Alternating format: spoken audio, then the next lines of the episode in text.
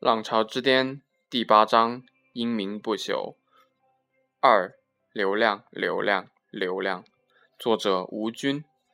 在两千年，如果要问什么对互联网公司最为重要，百分之百而不是百分之九十九的人会回答流量。如果再问到什么第二重要，得到的回答是一样的，还是流量。直到今天，很多对这个问题的答案依然如此。两千年，所有的网站都在关心每天吸引多少人来上网，上网时在这个网站上总共花费了多少时间，而不是每天挣了多少钱。现在我们知道，这显然是对流量的误解。追求流量应该是互联网公司盈利的手段，而不是目的。但是当时全世界对互联网的理解都是都是如此。为什么当时互联网公司只注重流量呢？这得从雅虎的商业模式和它最早的成功说起。虽然杨致远和菲洛在斯坦福创办雅虎时没有多考虑如何挣钱，而是把精力放在怎么把雅虎办好上面。但是，当雅虎成为一个独立的公司时，杨致远就不能不考虑这个问题了。这不仅仅关系到雅虎是否能发展下去，更关系到整个互联网免费的午餐是否行得通。因为最终必须有人为互联网的运营和发展买单。我们已经提到了，这一笔钱不外乎有三种来源：第一是靠政府，其实其实就是靠税收。这样看上去是可以免费，但实际上，不管是否向往，每个纳税人都得掏腰包，而且可能掏的钱不少。况且，政府机构办事一般要比私营公司成本高，而且效率低。第二是靠每个上网的人按时间计费，这实际上就是美国在线的做法，而把互联网变成了另外一个另外一个电话网，是杨致远他们并不想看到的。第三个办法就是把互联网自己从最初的非盈利性变为盈利的，刺激电子商务的发展，从电子商务和广告中挣钱来维护和运营互联网，从而做到用户上网免费。这就是互联网泡沫破碎前人们所说的互联网的免费午餐。现在证明了第三条道是能走得通的。虽然两千年后互联网遇到了一些短期困难，全世界都怀疑它是否真的能做到免费。杨致远是一位技术和商业兼修的人才，他很快想到了通过为大公司做广告挣钱的好办法。在美国，整个广告市场规模大约一年是一千八百亿美元，也就是说，花在每个美国人身上的广告费高达六百美元之多。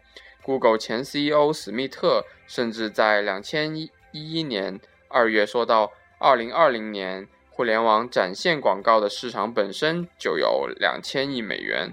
雅虎的主要收入恰恰来自展现广告。在美国，一个商家吸引一个新客户的成本高达十美元左右。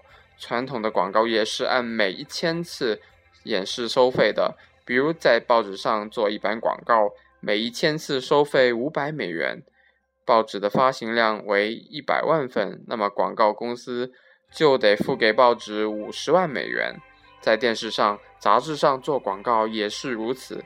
在美国，报纸的定费只占其收入很小的头，广告费是大头。有些报纸甚至是免费的。杨致远完完全全照搬了报纸等传统媒媒体广告的商业模式。即免费服务，然后用广告费养活自己并发展。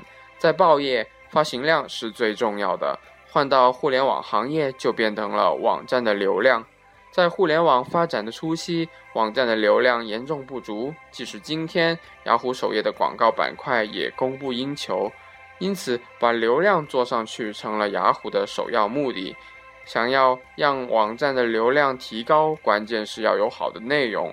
能吸引用户，雅虎在很长时间里就是这样做的。他一心一意把自己办成了互联网上最好的媒体，外界也一直以一个媒体公司看待雅虎，这显然是一条正确的道路。随着流量的增长，雅虎的营业额也以也以前所未有的速度增长。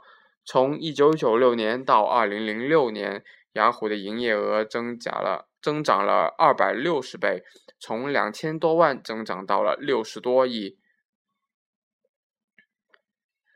而同期，IBM 和微软的营业额分别涨了百分之十和十倍。这也就是为什么直到两千零六年，华尔街一直追捧雅虎的原因。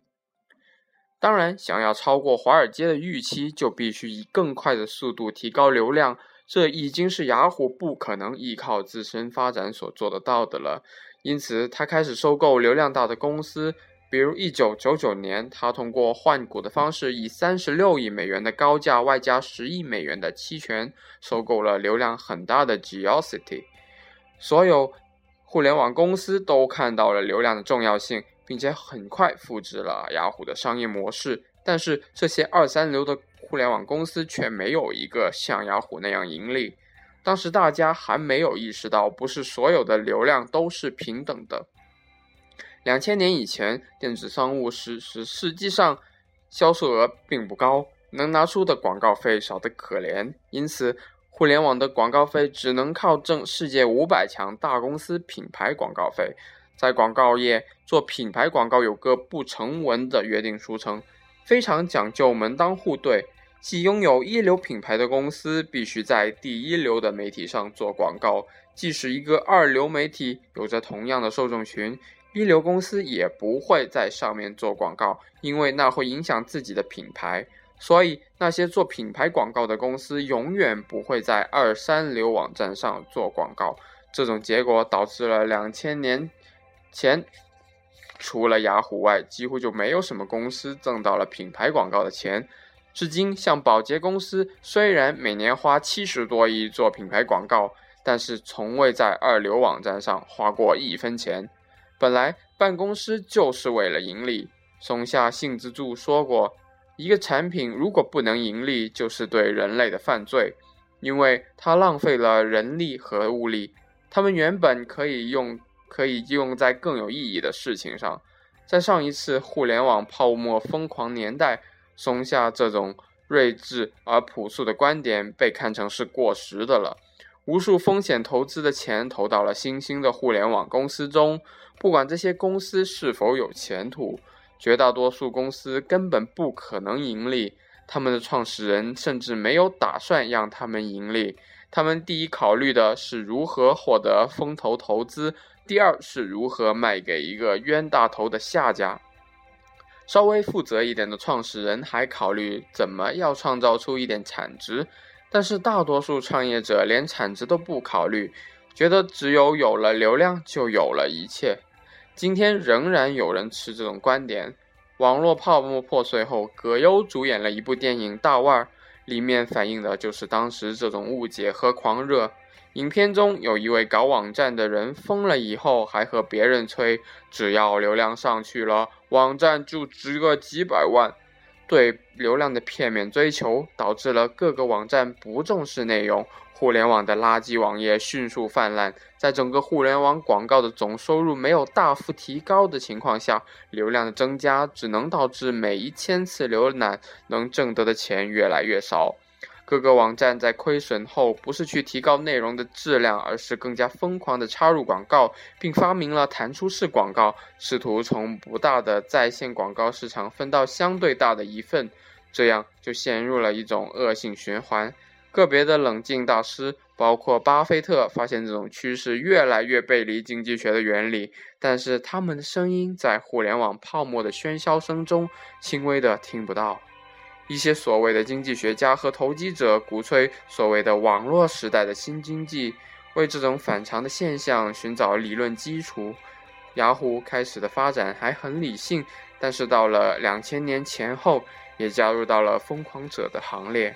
我们没有看到两千年前雅虎在技术上有什么投入，有什么痛创新，倒是看到了很多疯狂的收购。